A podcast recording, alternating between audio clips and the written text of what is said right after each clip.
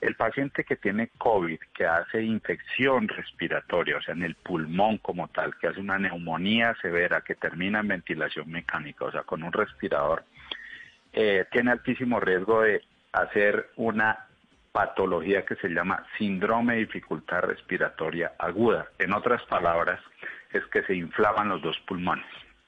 Entonces, poder entrar el oxígeno es muy difícil.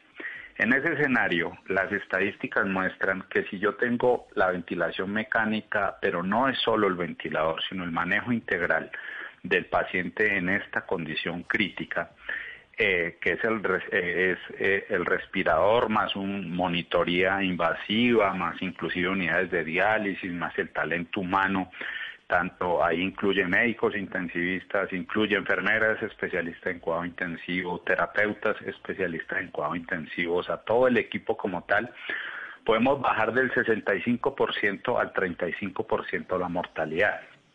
O sea, dos terceras partes la podemos bajar a una tercera parte, lo cual también es muy preocupante porque quiere decir que uno de cada tres va a fallecer a pesar de que nosotros le hagamos absolutamente todo.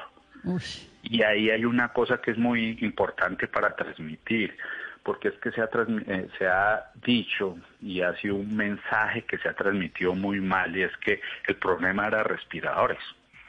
Y resulta que es que aún con los respiradores, aún con el talento humano, uno de cada tres va a fallecer. Es muy alta la mortalidad.